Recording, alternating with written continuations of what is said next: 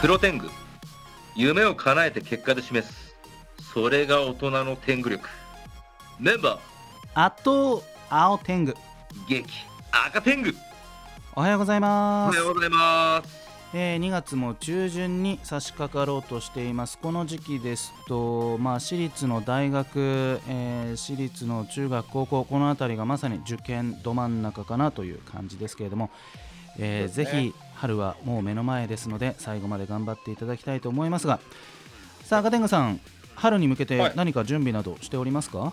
そうですねもう天狗工房なんと今年はうん9人引率採用それすごくないそうなんですよねえ9人って始まって以来の大人数採用なんで一流の中小企業じゃないですかありがとうございますえオフィス足りるスペースなんで多分ワンチャン引っ越しじゃないですかね立川市内ですけど今の場所も結構いいけどうんねまあ、ちょっとなんかね、ちょっとスタッフのこと考えると、引っ越しも視野に入れてって感じなんですけど、まあそんな感じで、あの新卒の採用で、よくあのリモートで最近って、ああ専門学校さんとか、うんうん大学さんとかではい説明会をさせてもらうんですけど、はいこれ、行かなくていい状態でやるんで、うんうん正直、普通に楽ちんなんですよ。ああそのパフォーマンスは変わらないうーん、あのもう、やっぱカメラオンで、あのみ聞いてる子たちの顔見えるんで、うんうん逆にちょっと集中できるかなっていうところと、あとそのチャットだと、質問を返してくれる子たちが結構多いんうで、ーんそういった意味合いでは、わりかしそのリモートのあの説明会とか登壇の方が話聞きやすいよっていう子も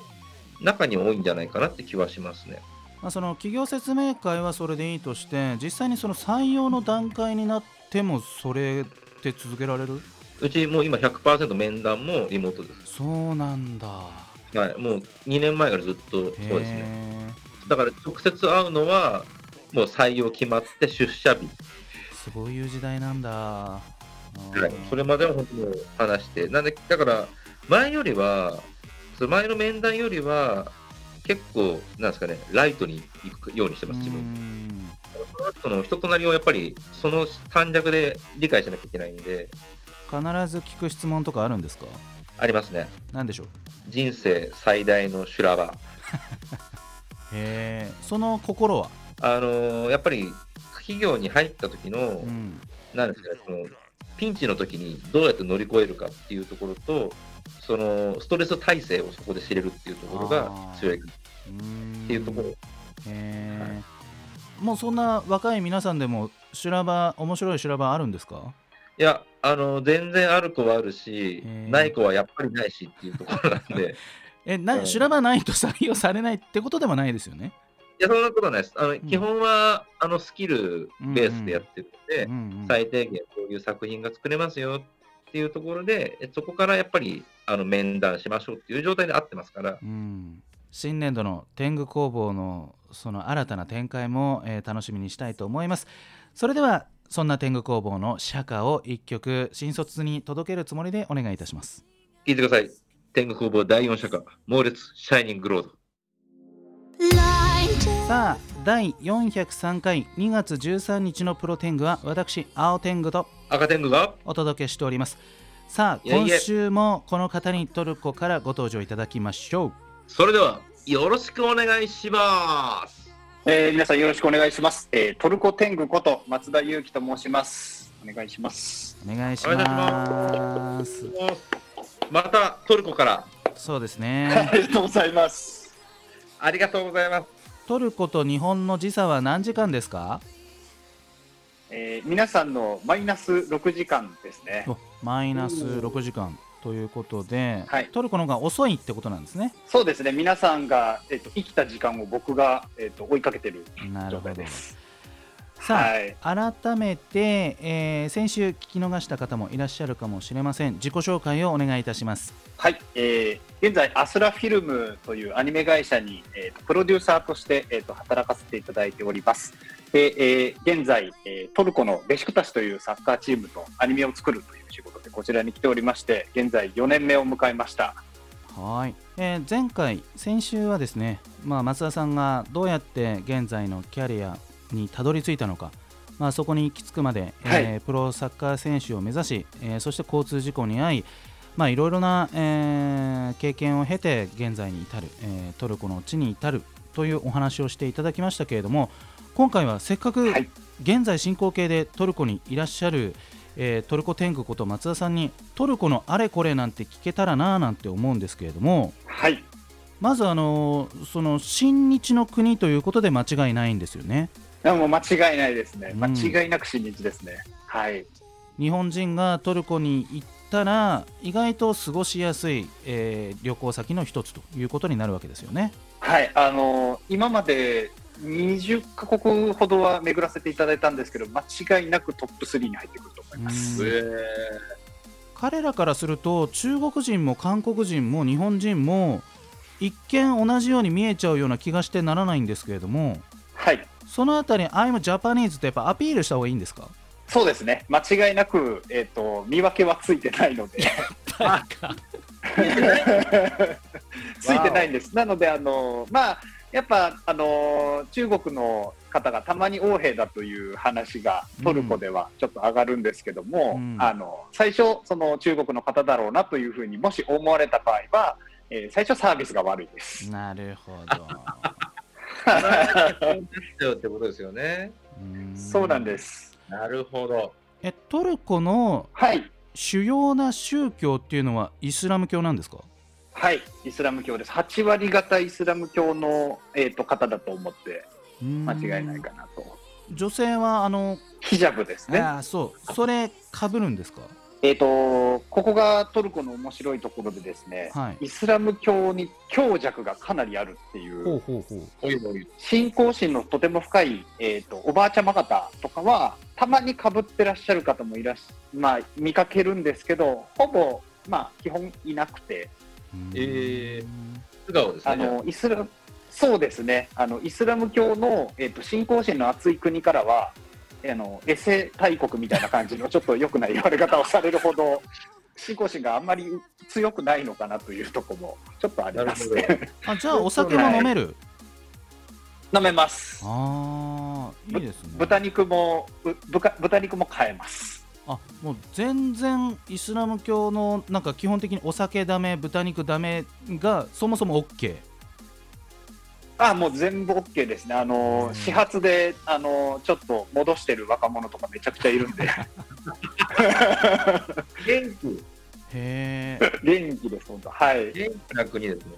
あいやあの若者の割合がめちゃくちゃ多い国でもあって うんあの本当になんだろうな活気にあふれてるというかあのなんか急に GDP が280%いって次の年にみんなサボって急に80%みたいなようなあー若者らしいすごいエなネルギッシュな国ですね。へーあ人の口ずっと上がってますもんね。そうなんですよ。ずはいーっと上がってるんです。上がりっぱなしなんです。うーんなのにトルコリラの価格がどんどん下がる。あそうなんですすごいでね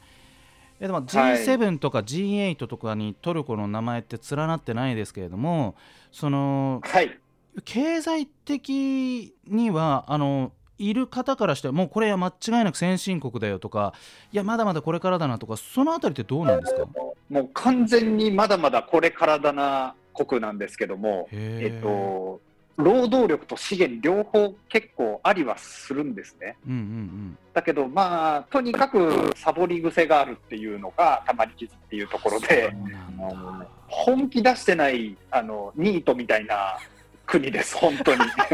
能力は、能力はめちゃ高いです。そうなんだ。へえ。またあの政治的なところでね、いろいろありますよね。その地理的な問題もあると思うんですけど、EU に現在加盟してるんでしたっけ？できてないんですね。ですよね。したいんでしたっけ？えーもうめちゃくちゃしたいんですよ、 うんうんうんトルコは。そうなんですね。そうなんですで EU に、えっと、入れない、えっと、一番の理由がその移民を受け入れてないじゃないかみたいな話らしいんですけど、まあ、トルコの、えっとまあ、なんていうんですかね、えっと、報道機関から言わしてみたらいちゃもんじゃないかと、ほうほうなるこほどんなに我々 EU にいろいろ尽くしてもうほぼすべての条件をクリアしてるにもかかわらずうん毎年毎年その新しい課題を出してくるよねみたいな。ああなるほどねそんな感じで、まあ、で一番そのトルコが、えっと EU に入りたいっていうのを示してるナンバーワンの理由が、はいえっとサッカー欧州予選に出てるっていうことなんですね。うんそうだなるほどな私たちはヨーロッパですと。ユーロに出ているとうもんううん見うんそうなんです。で、ユーロだとめっちゃ弱いんですけど、本来のアジアで出場したら、多分日本が出場できなくなるんじゃないかぐらい強いでうんいす。やですよえね、えうんうんうんマジか。もったいないですよ。はい。日韓ワールドカップでもね、トルコに負けてますよね日本はそうなんです。ねえうーんなるほどまだまだトルコの文化政治経済気になるところです後半もお話を伺っていきたいと思いますさあ第403回2月13日のプロテングは改めまして私青天狗と赤天狗とトルコ天狗、松田ゆきでおお届けいたします。はい、えー、トルコ天狗こと松田さん、えー今週も告知よろしくお願いしますはい、えー先週に引き続き、えー、とソーイングブラザーズという、えーと作品の告知をさせてください。えーアスラフィルム、えーアニメ会社なんですけれども、えーエンドロールでよく見かけると、えーと最近あの僕も友人からあの声かけていただくあの結構あの撮影をメインにしたアニメ会社なんですけれども、えーそのアニメ会社がついにオリジナル作品を、えー手掛けますということで、ガトゥーンという、えープロジェクトの中の初作品「ソーイングブラザーズ」えーブラザーさん、えーとと、えー一緒に、えーミシンの会社さんですね作り上げているミシンを、えーとにまつわるストーリーでございます、えー2分、えー3分かからないぐらいのショートアニメですのでお気軽にぜひ、えーとご覧いただければと思いますはい、えーというわけではい今週もトルコ天狗こと松田ゆきさんをゲストにお招きして後半もトークしていきたいと思いますさあ赤天狗さん何かトルコうー周りで聞いてみたいことありますか、ああ、そうですね。赤天狗はですね、あのギリシャに行ったことがあるんで、うんうんはいもうギリシャって、もうアテネの周りって、結構廃墟じゃないですか。へえ そうですね稼こ働っちにしかない稼働率でいうと、多分生きてる建物が、多分0.5割とか、えそれぐらいしか建物が、もう大きい百貨店とかも全部丸潰れてるんでそれ何年の話ギリシャえーっと、行ったところがあれなんで、8年前とかですかね。ギリシャってなんか金融破綻しましたっけなんか大きな経済的なあダメの、はい、話してます。はい。あーなんですけど、うんトルコって、そう、結構場所近いっちゃ近いじゃないですか。うん はいなんで、ギリシャのこと、なんかそういう意識的なことあったりするんですかさっきそのサボり癖があるとか、そこら辺で、そうですね国の、どうなんだろうってところがちょっと気になりまして。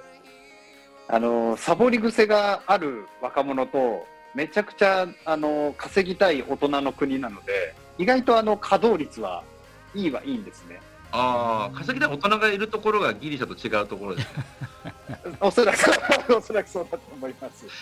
だからあのよよく今最近イスタンブールってあのところの街は、え1地下鉄の駅につき1商業施設みたいな施策がちょっと進んでましてはいはいは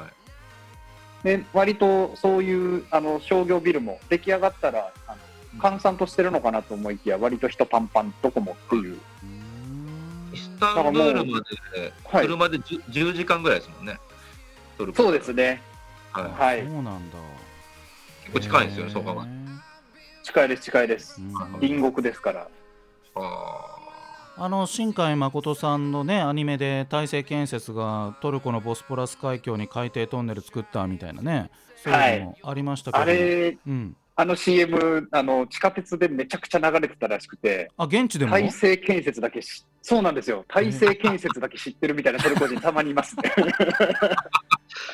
すごい。でもあのボスポラス海峡の海底トンネルはトルコ人の生活を変えてるんですよねきっとそうですね、あのーみ見えないところといったらあれですけど、うんなんかあのーどっちかというと、流通が割とやっぱ盛んになったっていうのがあるので、あーそっかそっか一般の方というよりは物流の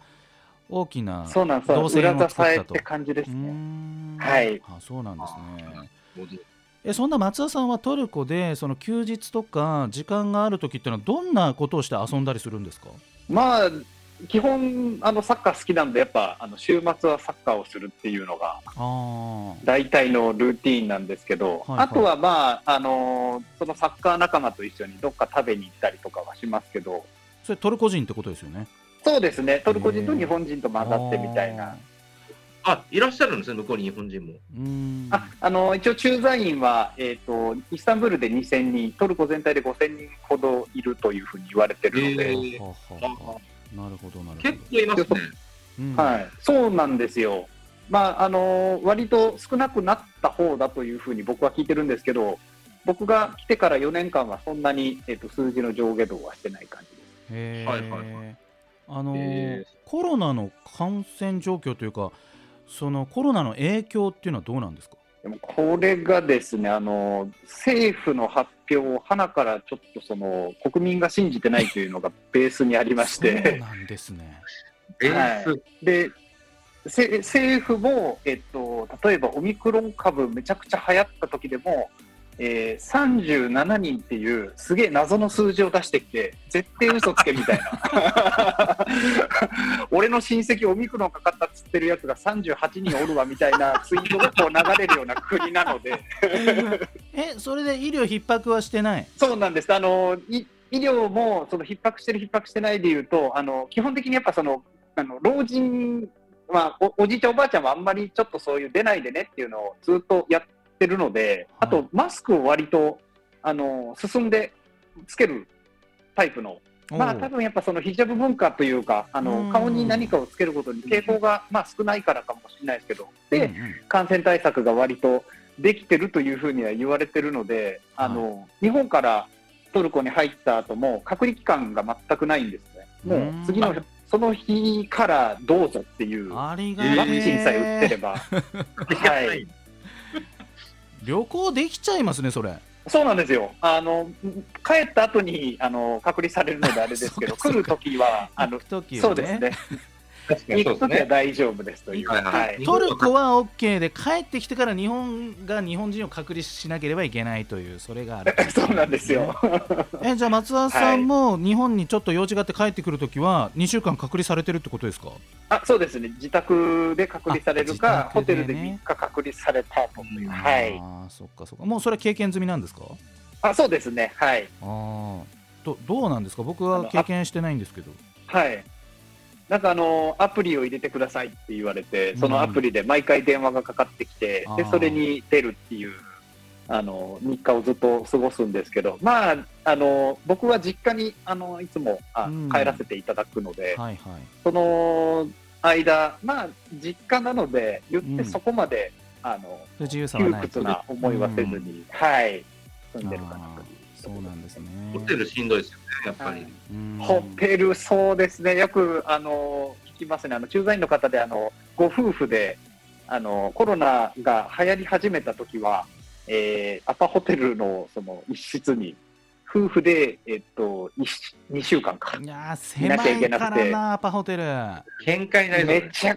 そうめちゃくちゃ喧嘩したらしいです。うーんしんどいな、それは。うーんまあ、そろそろ後半の時間もなくなってきたわけですけれども、最後にどうしても聞きたいのが、トルコ人女性、 はいあの私はトルコ人女性とあのご縁がないんですけれども、松田さんから見いやはて、いトルコ人女性はどうなんですかまず、えっと、美人しかいない国と言って過言ではないと思いますマ。ジですか。へーはい、あと、あのー日本人の方に、えっとぜひ、えっとお伝えしたいことは、はい今来なきゃいつ来るのですね。あ、どういうことでモテすちかゃうそれはどういうことですか今ですね、えっとトルコ空前の K-POP ブームが来ておりまして、はいはい。ほうほうえー BTS 一曲覚えてきてください。えっとおー歌ったら、えっと上がりです。韓国人じゃなくてもいいんですよね。はい、あの見分けがすいません、ついていません と、でなおかつあの、まあ、日本人ですというふうに伝えた後もあのどっちでもいいと、なるほど。あのもうあのどちらかというとそのアジアのそういう顔つきの方がああのーもう基本的にいいんですという分類でモテるので嬉しいなーそうなんだじゃあ松田さんモテモテじゃないですかあの僭越ながらそうですね割とありがたいことに それで帰っお声てをこかねけえんじゃねえかみたいなね まずいまずいまずいまお手顔ですからね。ああそっかそっかずいいえいえいえまああ赤天狗からも最後一個いいですかどうぞどうぞはいあのネットフリで今の韓国ブームでえっと韓流ドラマ結構今国内でも人気なんですけど、まあ、昔からですけど、うんあのイカゲームしかりイテオンしかりはいなんかそういったのってトルコの方だとどうなんですかめっちゃ人気ですあえー世界変わら韓ず国がですね、いや、そうなんです、あので特に韓国が、えっと税えっと関税をかけないという対策を、トルコとあの協定を結んだので、めちゃくちゃ安く、韓流ドラマが手に入るっていう状況を作ったんです、はあそそ FTA ってことかなあーおそらく、そうなんだで今、国交10周年にもうすぐなるかなっていう、達したたったはずなんです10けど、周年なんですかへそうなんです。えそうなんだまあ、その前からあったかもしれないですけど、そういうなんか協定を結んでから、おそらく10年なるほどなるいやでほ国交10周年イベントをやろうみたいなのがポスターが貼ってあったりとどか、うーんなるほどいやーちょっと日本のドラマもいいのに出遅れちゃってますよねやっぱねそこそうですねうんあのなので日本日本のいいドラマは、えっとまあ、その違法サイトで見 てであの韓国のいいドラマはネットフリックスで見るっていうのが、まあ、トルコ人に言ってるやつですね。辛いっすね辛すぎですねはないけれい、ど、はいまあ、実際日本のドラマ見た後韓国のネットフリックスでやってるドラマ見ると予算のかけ方全然違うっていうのがすごいはい分かってそうですね。しまうわ全けく違うですけれども。いやーなんか楽しいお話であっという間に、え2週間が経ってしまいました松田さん本当にお忙しい中ありがとうございましたありがとうございましたとんでもないです。ありがとうございます。それでは本日のラストナンバーの紹介をお願いいたしますお願いしますはい、えっ、と、ちょっと思い出の曲なんですけれども、えーアスラフィルムという今あ働いてる会社に、えー、と社長があの入れてくださった時に、松田さん、この曲みたいに行きましょうと言って、おーえー、と紹介してくださった曲を最後にお願いしたいと思います。えーナオト・インティライミさんで、えースタート・ウェイン。おーそれではまた来週さようならさようなら